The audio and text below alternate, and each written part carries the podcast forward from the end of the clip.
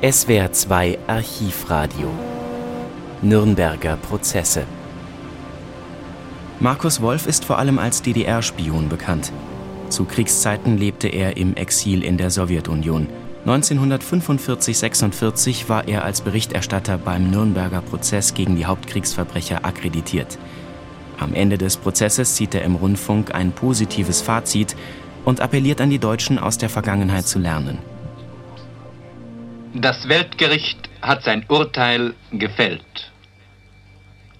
Gegen 24 Männer, Vertreter der Staatsführung, Politiker, Militärs, Vertreter der Wirtschaft, die mehr als ein Jahrzehnt Deutschland beherrschten, war vor einem Jahr Anklage erhoben worden. Nicht nur sie, ihr Regime, ein ganzes System, das die Welt mit Schrecken und Unheil überzogen hatte und alle Errungenschaften der Menschheit, die gesamte Zivilisation zu vernichten drohte, war angeklagt. Das Schuldkonto dieses Systems und seiner Repräsentanten wird eröffnet durch schwere Vergehen gegen ihr eigenes Volk. Doch hatte das deutsche Volk nicht die Einsicht und später auch nicht die Kraft, sich selbst von seinem Übel zu befreien.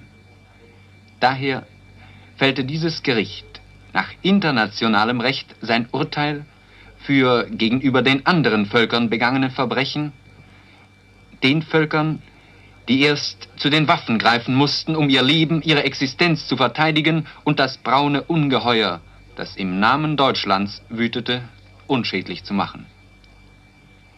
Mit vorbildlicher und durch kein Rachegefühl getrübter Gewissenhaftigkeit, unter gewaltigem Aufwand von Zeit und Arbeit erfüllte der Gerichtshof seine Aufgabe. Heute haben wir sein Urteil vernommen. Zwölf Todesurteile, sieben Gefängnisstrafen und drei Freisprechungen. Ein Angeklagter war selbst in den Tod geflohen.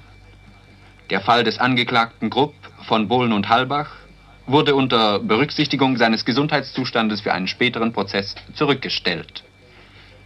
Die wichtigsten Stützen des Naziregimes sind zu verbrecherischen Organisationen gestempelt worden. Darüber hinaus hat dieser Prozess jedoch und darin sehe ich die Erfüllung einer seiner wichtigsten Aufgaben, dazu geführt, dass es auf der ganzen Welt keinen ehrlichen und anständigen Menschen mehr geben kann, der das von den hier schuldig gesprochenen Männern vertretene System mit all seinen abscheulichen Methoden, menschenfeindlichen Prinzipien und sogenannten Ideen nicht verdammen, tausendfach verdammen würde nicht die Auswirkungen des Nationalsozialismus, sondern der Nationalsozialismus selbst als Ganzes ist verurteilt worden. Es ist zu hoffen, dass nachdem dieser Prozess in unabweisbarer, überzeugender Klarheit auch dem letzten Irregeführten die Verwerflichkeit dieses Systems vor Augen geführt hat, es den fortschrittlichen Kräften gelingen wird, sein Wiederaufkommen, in welcher Abart und wo es auch sein mag, ein für allemal zu verhindern. Wenn die Welt nicht in ein neues Chaos versinken will, muss dies verhindert werden. Über die völkerrechtliche Bedeutung dieses Prozesses, des Statuts des Gerichtshofes, vor allem der Verurteilung des Angriffskrieges als des größten internationalen Verbrechens und der hier zum ersten Mal in der Geschichte verwirklichten strafrechtlichen Haftbarmachung und Verurteilung der Schuldigen an der Entfesselung eines solchen Krieges ist schon viel gesagt worden und wird noch vieles zu sagen sein. Ein bisher nur auf Überlieferungen, einzelnen Abkommen und Verträgen beruhendes internationales Recht wurde zum Gesetz erhoben. Die Feinde eines friedlichen Zusammenlebens der Völker müssen jetzt wissen, dass sie sich nicht mehr der Verantwortung entziehen werden können, unabhängig, ob sie Staatsoberhäupter, führende Beamte, Militärs oder sonst etwas waren. Ich möchte heute, da das Urteil nicht nur über die Führer Hitler Deutschlands verkündet ist, sondern damit auch über die Feinde eines anderen, freiheitsliebenden Deutschlands, das sich zu schwach erwies und von ihnen zwölf Jahre lang geknechtet und verfolgt wurde, ein paar Worte über seine besondere Bedeutung für das deutsche Volk sagen.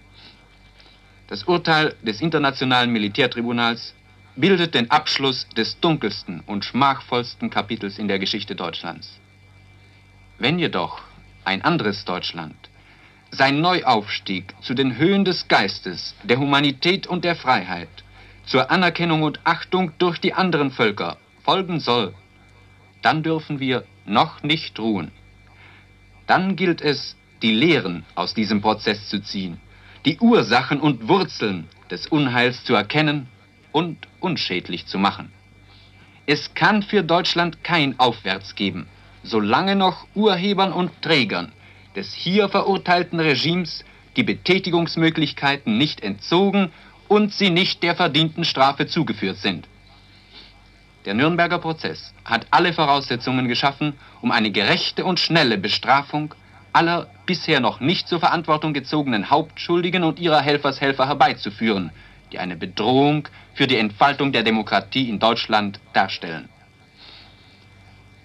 Die Protokolle und Dokumente des Nürnberger Prozesses geben den Organen, Alliierten oder Deutschen, die dieses Werk der Gerechtigkeit zu Ende zu führen haben werden, ein gewaltiges Material in die Hand auch eine Reihe wichtiger Prinzipien, wie zum Beispiel, dass die Berufung auf einen Befehl von oben nicht als Rechtfertigung gelten kann.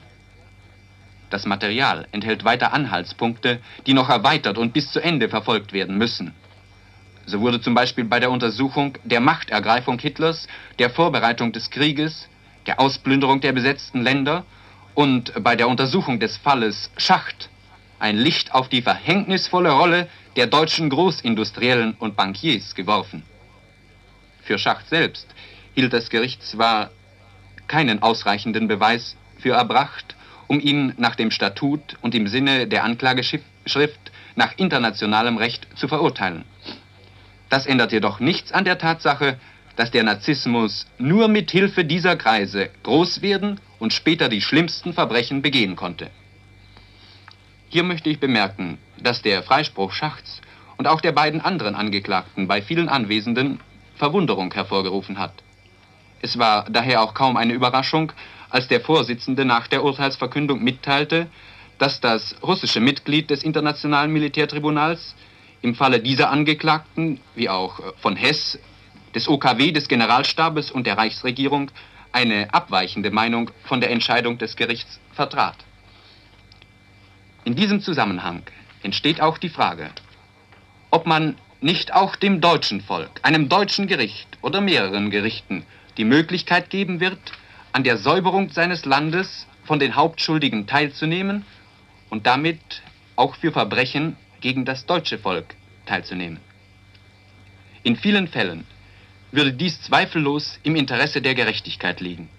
Und gleichzeitig könnte Deutschland damit die Verantwortlichkeit für seine Demokratisierung übernehmen, die von den Alliierten als Voraussetzung für seine Rückkehr in die Familie der friedliebenden Völker festgelegt wurde.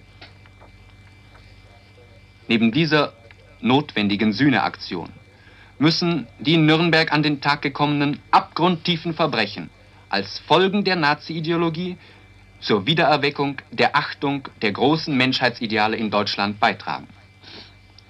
Wer kann es heute noch wagen, über einen Menschen einer anderen Nation oder Hautfarbe verächtlich zu sprechen, nachdem er gesehen hat, dass solche Gedankengänge zu der Ermordung von Millionen Menschen geführt haben.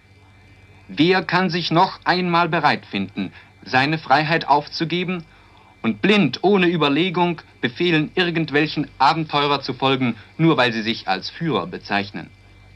Wer kann sich nach diesem Prozess noch dafür hergeben, die Freiheit anderer Menschen und anderer Völker zu rauben. Wenn unser Volk aus dem Prozess diese Schlussfolgerungen zieht, dann kann das heute verkündete Urteil auch als Anfang in die Geschichte eines neu zu schaffenden, freiheitlichen und friedliebenden Deutschland eingehen. Wir brachten eine Wiederholung unserer Aufnahme aus dem Gerichtssaal mit den Urteilssprüchen sowie einen Kommentar von Herrn Markus Wolf vom Berliner Rundfunk.